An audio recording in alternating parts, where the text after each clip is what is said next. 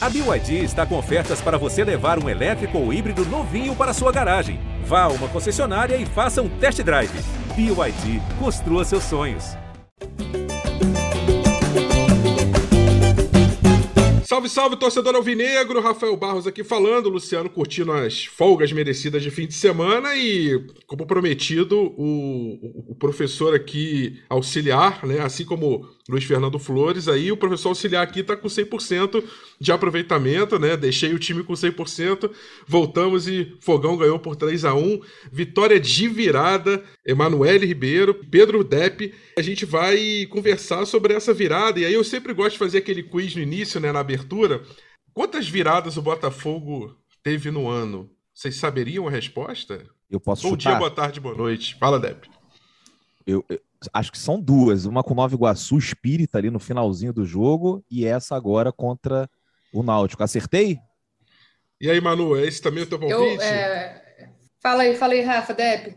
Então, eu só lembrava dessa do Nova Iguaçu também, não tô lembrada de outra, não. Na Série B eu sei que essa foi a, a única, a primeira e única.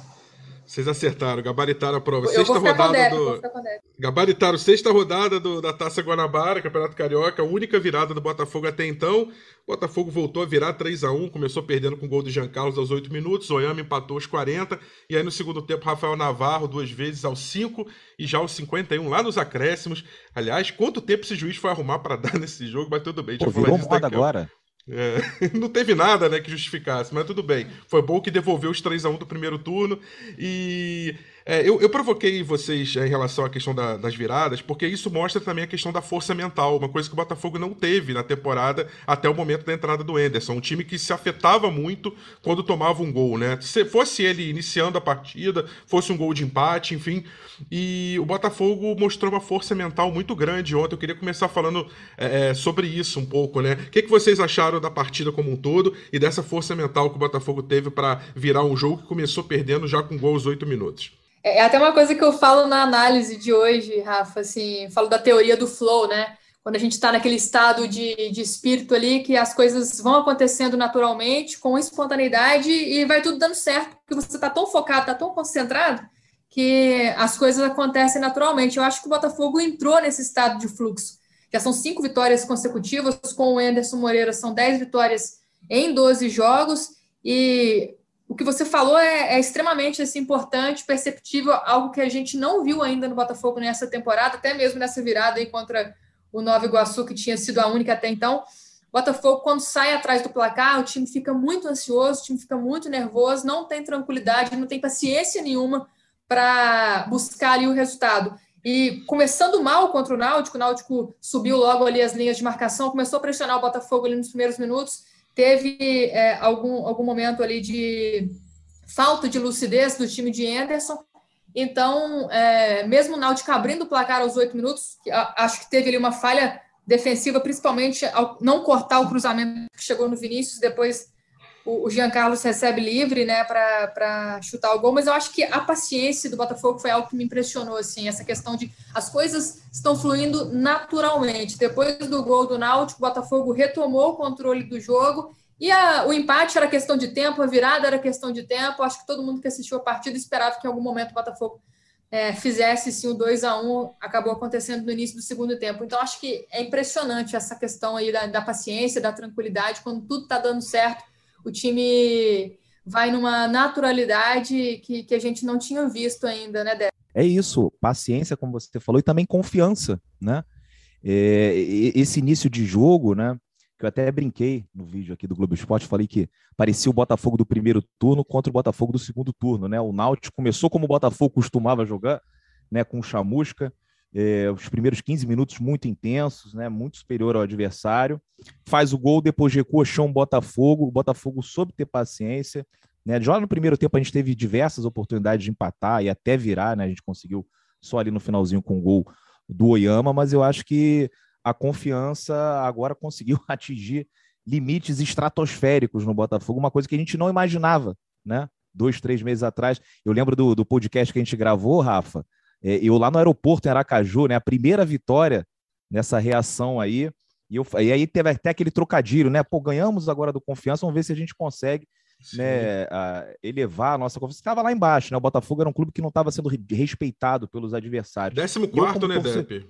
Isso, isso. E eu, como torcedor do Botafogo, né, quando o Náutico abre o placar, eu me senti mais ou menos naquele jogo, não sei se vocês vão lembrar, mas foi um Botafogo e Vasco, 2007, que o Vasco abre 2 a 0 com 5 minutos de jogo, e eu, eu tava tão tranquilo que a gente ia conseguir levar aquela partida, que eu não fiquei nervoso.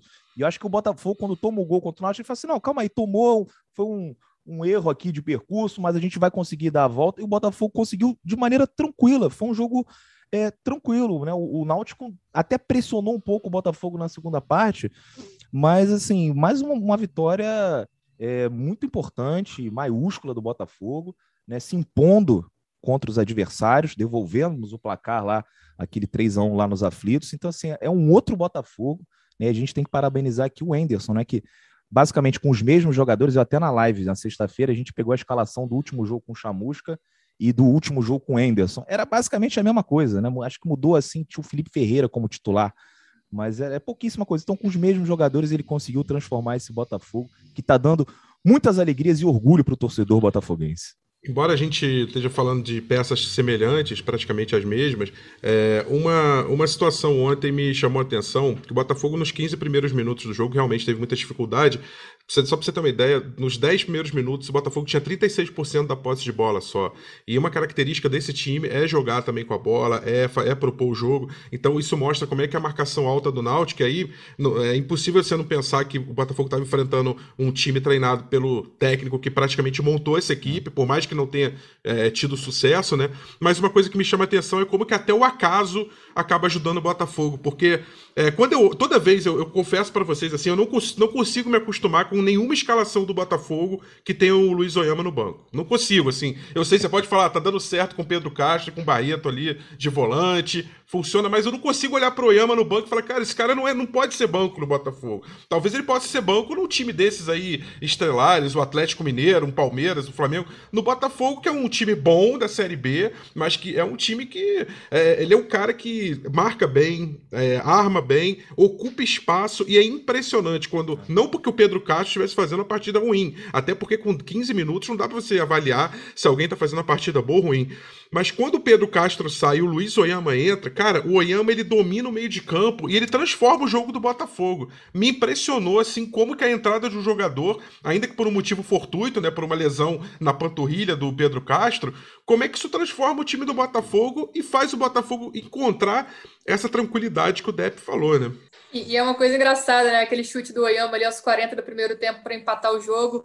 Em outro momento, aquele chute não ia desviar e não ia entrar no gol. O Botafogo entrou tanto nesse momento de tranquilidade que as coisas estão acontecendo naturalmente, né? Que, que até a sorte está jogando aí do lado alvinegro. E essa questão do Oyama, Rafa, eu acho que até é legal a gente citar isso, né? Como que também o, o Anderson conseguiu recuperar jogadores depois que ele chegou ao Botafogo. No caso do Oyama, o Oyama já tinha, já vinha bem com, com o Chamusca, né? Teve ali uma queda depois de uma lesão, mas já, já era uma peça importante desse elenco.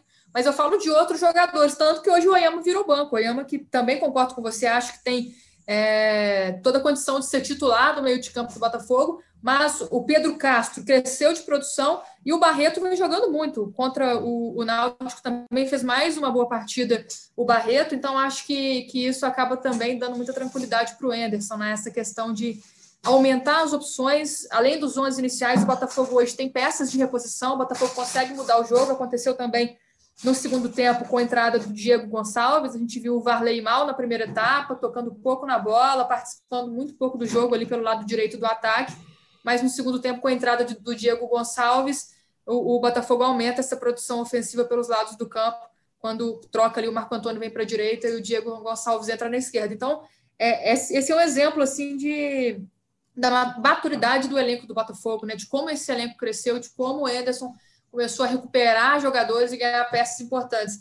Eu acho que, que vale até citar que o, o Anderson, quando chegou ao Botafogo, ele já encontrou um ambiente tranquilo internamente, porque mesmo o Botafogo numa situação muito pior, o Botafogo não conseguindo vencer com chamusca, não conseguindo os resultados, pelo menos internamente, o treinador ainda tinha é, o respeito, o carinho ali dos jogadores, e eu vi isso ontem no, no estádio, né, no sábado, no Newton Santos, jogadores funcionários do Botafogo também fizeram fila ali antes do jogo para cumprimentar o Chamusca. Então, já, já existia, sim, esse, esse ambiente interno legal. Então, acho que isso foi uma base muito importante para o Anderson fazer o trabalho dele, acertar as coisas dentro de campo e, e tudo começou a, a dar certo para o Botafogo. Assim, eu falo com outras pessoas, até da, da, da comissão técnica, da diretoria, e eles elogiam muito esse ambiente criado, e até porque é o sinal de qualquer faísca, qualquer jogador ali que fica incomodado com qualquer coisa, já chegam conversando para que isso não espalhe, não contamine o ambiente. Então, o Botafogo está blindando bem nessa questão e acho que isso também é uma coisa fundamental, né? Que ajuda na confiança, ajuda na tranquilidade. O, o, o Depp usava uma expressão que me, eu sempre fico, eu sempre lembro dela, que o Depp falava assim: simplesmente tem técnico que não dá match, né? Ali o, o, é o ele não deu match, quer dizer, de repente tudo estava certo. Ele, ele tinha um clima bom, ele tinha os jogadores certos, ele tava. Mas ele não era o cara certo na hora certa. E quando trocou, o Ederson encaixou, deu match, né, o Depp. Então, assim, acontece isso no futebol, né?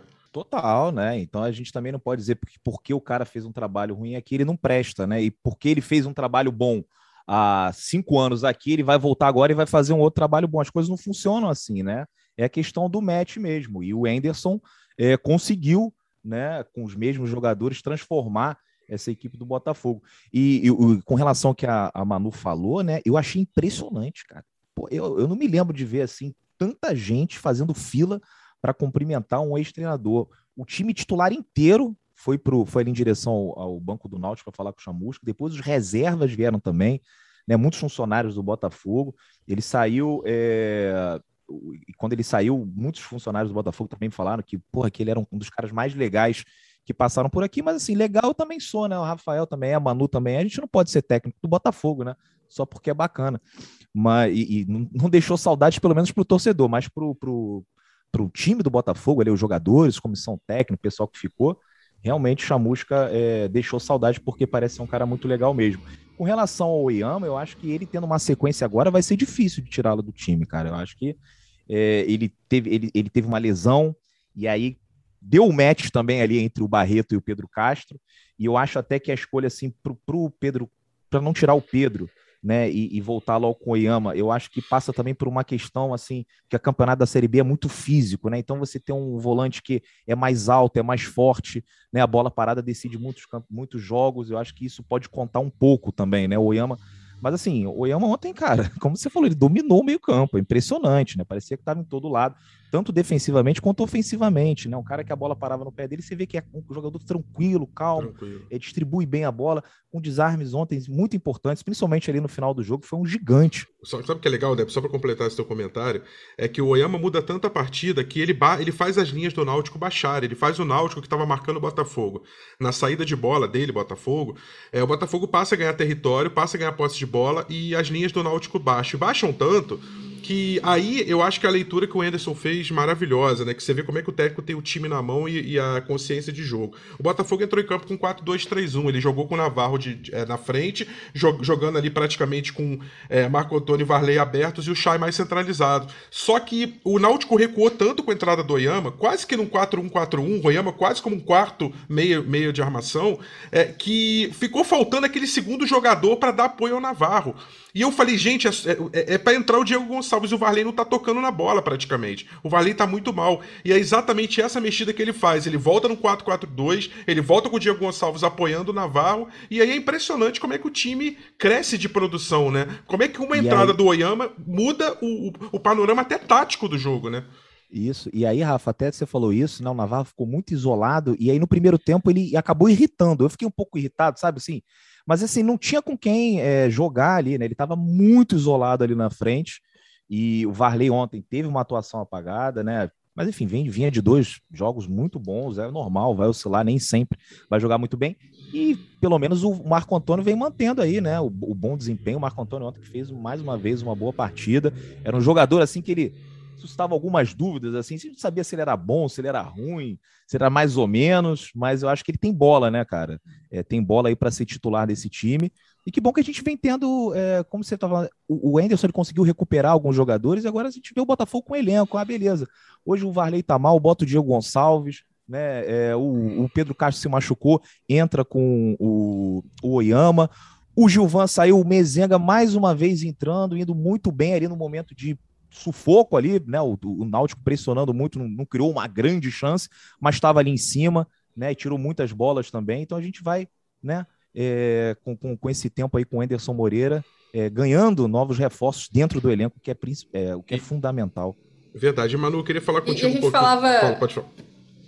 Não, Rafa, é só que, que a gente falava no, na primeira parte da temporada, né? A gente falava exatamente o oposto, assim. A gente falava, pô, o Botafogo não tem elenco, não tem como, desse jeito não vai dar. Verdade. Vai tirar o, o Ronald vai colocar quem? O Ronald não estava bem ainda naquele momento. Então, é, é muito impressionante a mudança, né? Mas até falando sobre o planejamento do Botafogo também, né? No início ali da Série B ainda estavam chegando algumas peças que não se encaixaram e agora também se encaixaram, né? Eu acho que, que o Anderson também ele teve ali o, o time certo quando ele chegou ao Botafogo. Acho que as coisas começaram a mudar também nessa questão do, do planejamento. O time ainda está é, contratando algumas peças, então eu acho que, que isso também é questão do tempo, né? Fez bem ao Botafogo. E o Botafogo começou a embalar, o Botafogo começou a, a vencer e a ganhar território no momento certo. A gente já falou isso no último podcast e, e, isso é fundamental, né? Agora, nessa virada aí de, de turno, nesse nessa reta final que vai chegando o campeonato, que é o momento ideal para o time se manter na parte de cima da tabela. E, eu queria falar com vocês justamente sobre o Rafael Navarro. Ele, ele foi um lutador meio solitário no primeiro tempo, mas impressionante como é que ele buscou o jogo, como é que ele tentou. Inclusive, ele consagrou um pouco o Alex Alves, goleiro do Náutico, uma ótima atuação, né? defesas importantes. Botafogo podia ter goleado, poderia ter goleado nessa partida. E o goleiro Alex Alves ele foi um dos responsáveis, sem dúvida, é, pelo placar mais, mais baixo ou normal, vamos dizer assim. Agora, o Rafael Navarro foi, foi um personagem que o tempo inteiro tentando, não só pelos dois gols que ele marcou, mas pela, pela luta. E eu. Por que eu falo do Rafael Navarro? Porque a gente teve uma semana diferente no Botafogo em relação à questão dos, dos, dos centroavantes. A gente já tinha o, no, já tem no elenco, né, além do, do próprio Matheus Nascimento, o Rafael Moura, e de repente o Botafogo foi atrás do Fernandão, o que, o que até assim de, dentro da lógica de montagem de elenco, me pareceu uma, uma situação um pouco fora do, da curva, porque o Botafogo já tinha jogadores é, para a posição. Aí você fala, ah, mas o Rafael Navarro poderia sair lá na frente, aí precisaria de mais um? Não sei, não sei, porque tem o Matheus, tem outros jogadores que vêm de repente da base, você poderia tentar um jogador mais novo. E, e nessa semana o Rafael nesse fim de semana vai o Rafael Navarro faz outra partida muito boa, dá a resposta, é, joga muito bem. É, e o detalhe é que ele não saiu, né? O segundo gol dele é o 53 e é um dos jogos que ele não sai. Por isso que ele faz o gol 53. Normalmente ele sai para a entrada do Rafael Moura, ele sai para o Nascimento, enfim. E dessa vez não, dessa vez o Ederson sustentou ele no campo, é, no caso o, o, Luiz Fernando, né, que estava de auxiliar, e ele fez uma partidaça, principalmente no segundo tempo. Eu queria que vocês falassem um pouquinho do Rafael Navarro e dessa semana aí, é, dessas sombras aí de centroavante que poderiam chegar e não chegaram, né? Olha, o, Rafael, é assim, eu sou um cara meio school, assim, com as paradas de futebol. Então, quando eu vi o Rafael Navarro com o, o cabelo platinado, eu falei, hum, falei, vai ter que meter gol. Meteu o platinado, tem que marcar um golzinho. Marcou dois, né? Então tá liberado, o penteado tá aprovado, pode continuar assim. E, e, você tocou num ponto interessante, foi assim, o fato dele não ter sido substituído. O Navarro estava sempre sendo substituído para entrar o Rafael Moura. E aí eu estava conversando com um amigo meu que é torcedor do Remo, né? E a gente estava falando daquele jogo que, no final, a gente tomou uma pressão do Remo, que talvez tenha sido um dos jogos mais difíceis, uma das vitórias mais suadas. Porque a bola batia lá na frente no Rafael Moura e voltava. Né? Não, não, é, era um, o Remo precisava empatar o Botafogo sair no contra-ataque, mas não dá para você sair no contra-ataque com o Rafael Moura. Se entrasse o Rafael Moura ontem com, com o jogo 2 a 1 a gente ia tomar sufoco igual ou pior do que aquele jogo contra o Remo. Então, assim, o Navarro conseguiu, né, num contra-ataque aos 53 minutos, como você falou, algo que o Rafael Moura, e falo isso com todo respeito, mas já, já tem 38 anos, né? Não está muito bem fisicamente, parece que já, já gastou tudo que tinha para dar no futebol.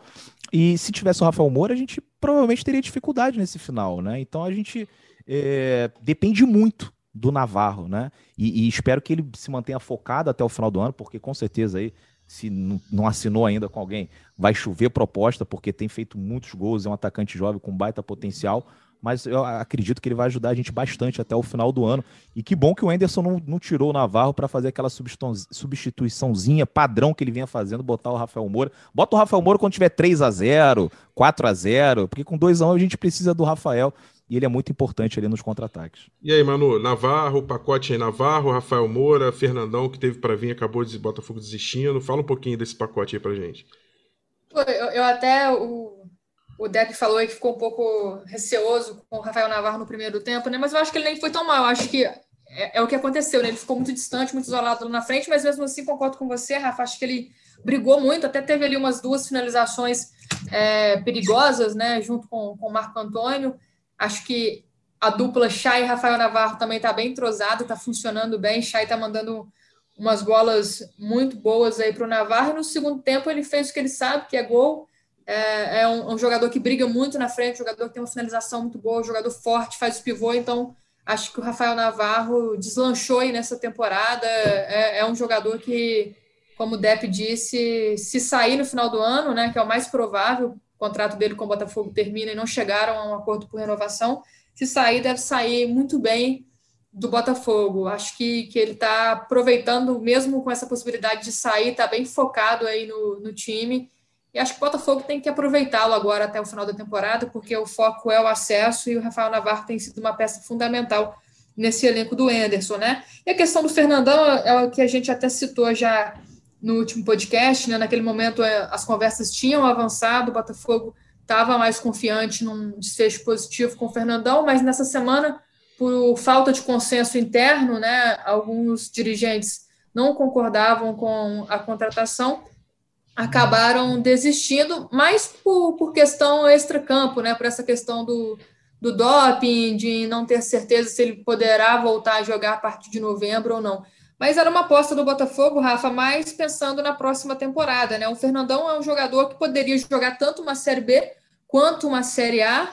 É, pelo que, que o Botafogo está vivendo no momento de questão financeira, era uma oportunidade muito interessante, até mesmo por, por ser esse jogador que já está um tempo sem jogar, está afastado dos gramados. Então, vindo nesse momento, ainda com a situação do doping, ele viria por um valor dentro do que o Botafogo acha justo, né? Então, o Botafogo estava pensando em aproveitar mais uma oportunidade de mercado. Até porque, além do, do Navarro, né, o Rafael Moura, já aí com 38 anos também, é, tem contrato até o final do ano, muito provavelmente não, não vai renovar com o Botafogo. Né? Então, para ano que vem, pensando agora, o Botafogo tem apenas o, o Matheus Nascimento. E, então, já, já tem que ficar atento, sim, para aproveitar alguma oportunidade. Mas não vai ser o Fernandão. Acho que vai acontecer também com, com outros outras posições a partir de agora. O Botafogo vai mapear o mercado para encontrar opções que poderiam jogar tanto a Série B quanto a Série A. A confiança no acesso hoje é muito alta, mas o time também tem que manter ali os pés no chão, tem que se manter dentro do orçamento para não fazer nenhuma aposta muito louca. E, e, para pegar esse gancho aí, mano, do acesso, né? O Botafogo acho que agora já dá para começar a olhar bem para frente, né? Para o fim da estrada e olhar também a pontuação que ele tem. O Botafogo tem 44 pontos em terceiro, né? O Goiás no fim da noite venceu o Brasil de Pelotas e passou o Botafogo. O Botafogo no final do jogo ele terminou o jogo com o Náutico em segundo e, e com 44. O Goiás venceu o Brasil de Pelotas e ultrapassou, foi para 45. Curitiba é o líder com 48. Todos hoje têm 24 pontos. Vasco e Cruzeiro vão se enfrentar nesse domingo, abrindo a 25 rodada. Qual é a situação do Botafogo? Ele tem seis pontos de vantagem para o quinto colocado, que é o Guarani, e uma vitória a mais. Então, significa que o Botafogo já, já, já tem duas rodadas de vantagem em relação ao acesso, que é o principal objetivo. Claro, lá na frente vai poder ver se vai ser campeão, é, aí é uma outra história. Mas o importante é subir, né? As quatro primeiros sobem. Botafogo, então, já abriu seis pontos e uma vitória a mais, porque ele tem 13 contra 10 do Guarani. Se o Guarani vencesse os dois e o Botafogo perdesse os dois, ainda assim ele continuaria no G4 pelo número de vitórias. Então o Botafogo, ele tem, ele tem 44 pontos e ele tem 7 jogos em casa para fazer. Se o Botafogo perder todos os jogos como visitante e ganhar todos em casa, ele chega a 65 pontos praticamente todos os times que fizeram 65 pontos até hoje na Série B subiram. Tem exceções em 2012, o Anderson até falando bem amigos, é, o São Caetano não subiu com 71, teve ano já que time com 66, 67 não subiu, mas geralmente com 65, 64, até 64 você sobe na, na Série B. Então vamos imaginar que o Botafogo vencendo todos em casa. E aí eu vou passar a lista dos adversários aí pela ordem. Sampaio Correia, Havaí, CRB, Brusque, Confiança, Operário e Guarani. Esses são jogos em casa. E o Botafogo fora pega Vasco, Cruzeiro, Goiás, Vitória, Ponte Preta. É, então, assim, é, o CRB, que é um time que está ali brigando com ele no G4, ok, um adversário mais difícil. O Guarani, que é o quinto colocado hoje, ok, última rodada em casa. Mas os outros jogos, a impressão que eu tenho é que é uma tabela muito acessível para o Botafogo chegar a, a, essa meta dele. Os jogos mais difíceis do Botafogo, pelo menos contra times de camisa e de torcida, a gente vai falar sobre torcida daqui a pouco, vão ser fora de casa. Então, assim, até a tabela tá se, se colocando a feição para o Botafogo. Somar esses 21 pontos desses sete jogos como mandante, ir para 65 e detalhe, um dos jogos fora de casa, na penúltima rodada, exatamente contra o Brasil de Pelotas, em Pelotas, provavelmente o Brasil já estando rebaixado pela campanha que ele está fazendo, a não ser que ele tenha uma recuperação maravilhosa. Ou seja, até em termos de tabela, de planejamento, olhando para frente, o cenário é muito positivo para o Botafogo, né? O Botafogo pegou uma tabela muito difícil no, no início do primeiro turno também, né? Tanto que o Depp Isso. viaja sempre aí, ele também ficou desgastado com a quantidade de viagens que o time teve, várias.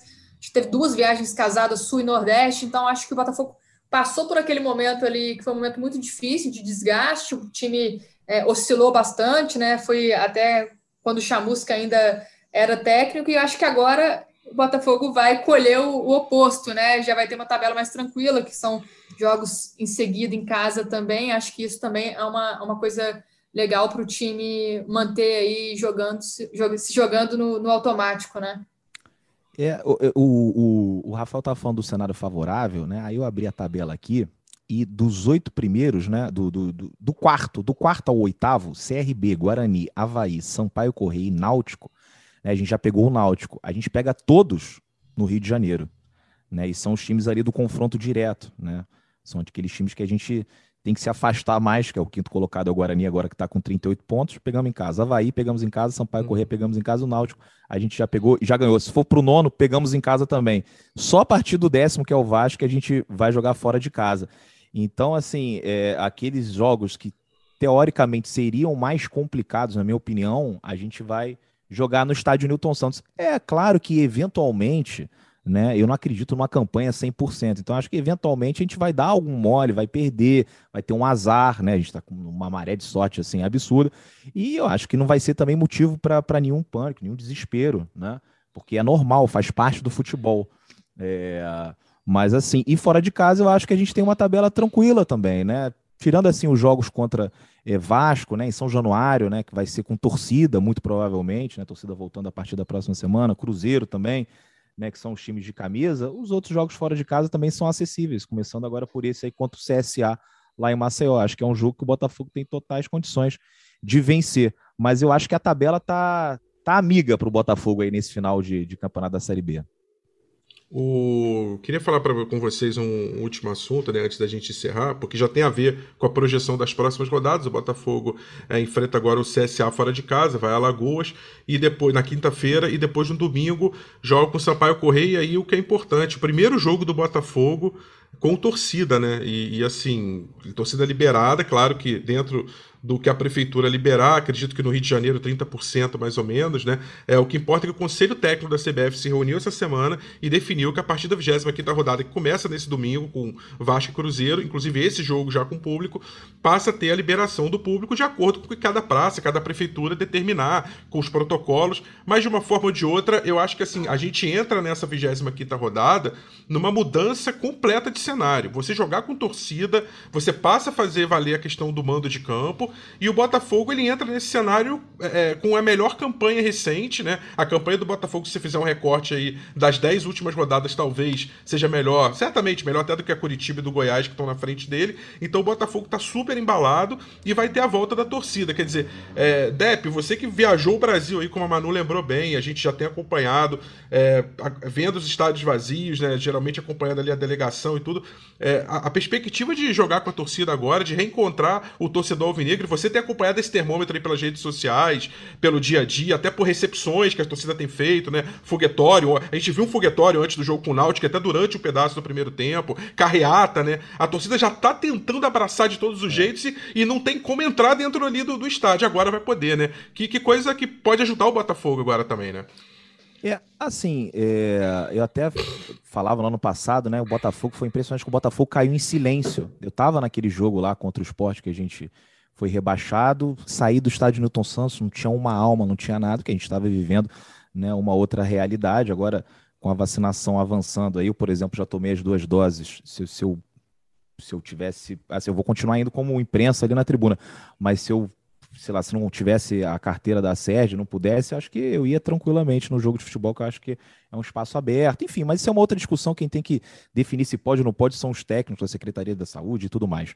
Mas, assim, é impressionante como a, eu, eu consegui perceber, assim, né, é, a escalada da, da, do torcedor se aproximando do Botafogo. Começou de uma maneira muito tímida, às vezes pintavam os caras no hotel, às vezes vinha no aeroporto, depois agora começou a ir lá no hotel do Botafogo no Rio de Janeiro, carreata, agora já teve é, uma recepção da torcida organizada da Fúria lá no hotel de novo, com muita gente. Quando eu saí do estádio, tinha uma galera do lado de fora também, né, com instrumento e tudo. Ou seja, já tá rolando na cidade, se, se, se você vê pelas redes sociais, vários pequenos estádios, né? Bares cheios, com as torcidas se reunindo e tudo mais, em Botafogo, uma aglomeração um negócio assim, muita gente. Então, assim, é, e, e, eu acho que eu me sentiria confortável de ir ao jogo, né, na, na torcida. Agora, eu, eu acho que é meio esquisito você começar um campeonato, né, com os portões fechados, e aí na 25 rodada você vai lá e abre. Eu acho uma coisa meio esquisita. Eu acho que se começou com sem público, tinha que ir até o final por uma questão, como você bem disse, né, muda completamente a perspectiva ali do campeonato, um campeonato diferente até a 25 quinta e agora vai ser uma coisa completamente diferente, né? E a, e a Série B tem isso. Se jogar contra o Remo no Baianão com torcida, é diferente de você jogar no Remo no Baianão sem torcida. Se jogar lá contra o Vila Nova no Oba com torcida, é diferente. Então acho que fica um negócio, sabe, meio desigual, né? Alguns times Sim. jogaram em estádios mais Sim. difíceis sem torcida e outros vão jogar com. Pode acabar refletindo ali no rebaixamento ou até numa classificação para a Série A. Então, assim, a minha única questão com a volta do público é essa. Agora, quem tem que falar se pode ou não pode é, é uma decisão técnica da CBF, do, do, do, Ministério da Saúde, das secretarias e tal. Eu, como já tomei as duas doses, eu iria numa boa. É, Manu, então, o que que você... Eu também tomei as duas doses. É, é, uma, é uma questão delicada, é uma questão, acho que muito... É, é social, mas ao mesmo também. tempo é, é, individual também. Cada um tem a consciência assim, ah, é, como eu vou, eu vou de máscara, vou é, sem aglomerar, com distanciamento. É, eu me sinto seguro, não me sinto seguro. Se eu pegar, eu tomei duas doses, então é um pouco mais tranquilo, não é tanto. Então, assim, é, é muito individual essa questão também. Fala, é. Débora. Mas assim, até falar assim pra galera que eu acompanhando nas redes sociais e até vendo lá o pessoal, pô, vamos pelo menos usar a máscara, né? Eu sei que tá sim, todo mundo sim, é ansioso é aí, importante. mas é porque a máscara, assim, ninguém tá usando mais. Não, até porque assim, o, gente, o problema é o problema é esse, é que, é que os, os protocolos, por mais que, que falem, né, que existem, a gente não vê eles acontecendo, sendo seguidos dessa forma mais ríspida, né? É, a questão da máscara, ela acho que é a principal. A gente viu aí pelos estádios do Brasil onde já fizeram esses testes com as torcidas que não existe o uso da máscara. É, eu acho que, que é importante também a galera se conscientizar aí com relação à vacinação. Eu, por exemplo, tomei só uma dose, vou tomar a segunda agora em outubro, mas mesmo com as duas, eu acho que eu não me sentiria tão segura nesse momento para ir ao estádio. Apesar de, de concordar com o DEP, acho que os órgãos de saúde que tem que decidir se é seguro, se é não, se pode, como que vai acontecer. Mas eu acho que, que esses protocolos, a cobrança em cima deles devia ser um pouco maior, principalmente com, com relações a, a coisas simples, né, como equipamento de segurança, que nesse momento é a máscara. Sem dúvida, até porque o, a gente tem visto aí nos estádios que já liberaram por medidas de, de, de, de liminares, enfim, é, o que tem acontecido, e, na Libertadores, por exemplo, que a Comebol já liberou nas praças que, que que puderem. É, e a gente teve até o caso de Minas, né, que o Atlético jogou contra o River, os torcedores se aglomeraram dentro do, do Mineirão e nos bares também em volta, e o próprio prefeito, né, o, o Alexandre Calil, que era, é, que já, já tinha sido presidente do, do Galo, inclusive, ele voltou atrás e agora voltou a liberar, enfim, mas ele falou isso, que foi uma decepção. Então, assim, não, não adianta, e aí acho que vai ter um recado para o torcedor, né, pela conscientização, quem quiser ir, que vá de uma forma responsável, com uso de máscara. É, ali o álcool em gel é importante também, né? Tá, tá sempre no, na, na, mochila, na bolsa, no bolso, enfim. É, e ter o distanciamento adequado, porque de repente numa dessa o Botafogo não cumpre, ou qualquer clube, né? Não cumpre os protocolos, e aí a prefeitura vai revogar, vai falar: olha, não dá mais, então vai voltar a jogar com o estádio vazio. E aí fica uma coisa mais esdrúxula ainda do que o Depp colocou. Quer dizer, você vai começar sem, vai, vai ter torcida duas ou três rodadas para depois terminar o campeonato sem. Quer dizer, não tem lógica nenhuma isso também, até do ponto de vista esportivo, né? Gente, destaques finais: é, Botafogo pega o CSA então em Alagoas e Maceió é, na quinta-feira, jogo com transmissão do Premier, Botafogo e CSA, CSA e Botafogo, quinta-feira, 19 horas. Perspectiva desse jogo aí para vocês, o que, que vocês têm aí de É, o que, que vocês imaginam para essa partida do Botafogo, tentando se manter no G4 e principalmente abrir distância para o quinto colocado? É, eu, tô, eu tô na expectativa para saber como, como é que vão ficar os jogadores que saíram lesionados, né? Tem o Gilvan também saiu sentindo, né? Não sei, será que o Carly volta? Né? É uma dúvida que a gente tem também, a gente sabe das questões físicas do Carly. Né? A gente tem ali o Bruno Mezenga. E no final do jogo, eu fiquei muito preocupado ontem, porque o Canu estava pendurado.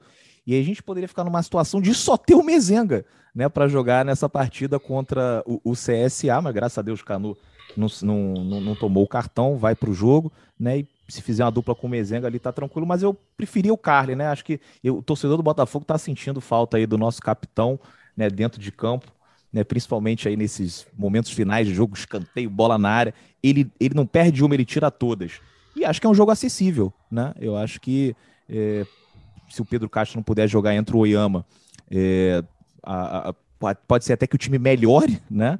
é impressionante né, a capacidade técnica do, do, nosso camisa 5. Ver também como é que é a questão física. Shai, né, que fisicamente não sei se aguenta ali mais jogar os 90 minutos, e agora jogo domingo, e jogo, jogo sábado e jogo na quinta, depois tem mais um outro jogo no domingo, vamos ver como é que vai se comportar nessa sequência também. Mas acho que é um jogo acessível, a gente tem tudo para voltar com os três pontos lá de Maceió.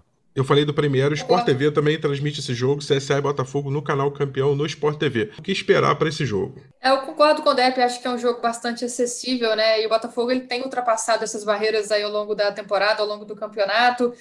Veio a primeira virada no sábado, já tinha vindo a vitória fora de casa também com, com o Anderson, né? Então acho que o Botafogo está nesse estado de fluxo, está nesse estado de tranquilidade, então não, não tem muito o, o, que falar sobre esse jogo com o CSA assim. Pela tabela, acho que o Botafogo tem tudo para ganhar, mesmo sendo lá no, no Rei Pelé, né? E mesmo com a possibilidade de mudanças no time, a gente já falou aqui nesse podcast também a questão da, do crescimento do elenco, né? Das opções que o Ederson ganhou ao longo do campeonato e vai ter mudança também à beira do gramado, né, Rafa? Porque o Ederson cumpriu dois jogos de, de suspensão, agora volta a comandar o time na beira do campo já nesse jogo com o CSA. Botafogo, que é o melhor mandante entre os times da Série A e da Série B desse campeonato brasileiro, agora vai para Maceió buscando aí esse jogo fora de casa, essa vitória fora de casa, para seguir sendo 100% no retorno, jogando no automático. Né? O Anderson está com aquele avião estável, só coloca ali no piloto automático e tudo vai dando certo. A gente espera que quinta-feira seja mais um bom jogo aí do time alvinegro. É isso aí, Manu. Valeu, Dep. É, já é Botafogo 139 foi para conta. E quinta-feira, Botafogo joga. Sexta-feira, Luciano Melo tá de volta, é, cumprindo aí já a sua, a sua folga merecida, mais do que merecida. E eu volto para arquibancada como ouvinte assíduo do GE Botafogo e torcendo para que vocês falem de mais uma vitória, tenho certeza, desse fogão embalado rumo à liderança, próximo objetivo. Grande abraço, fui! Partiu, louco, Abreu! Bateu! Gol! É o GE Botafogo.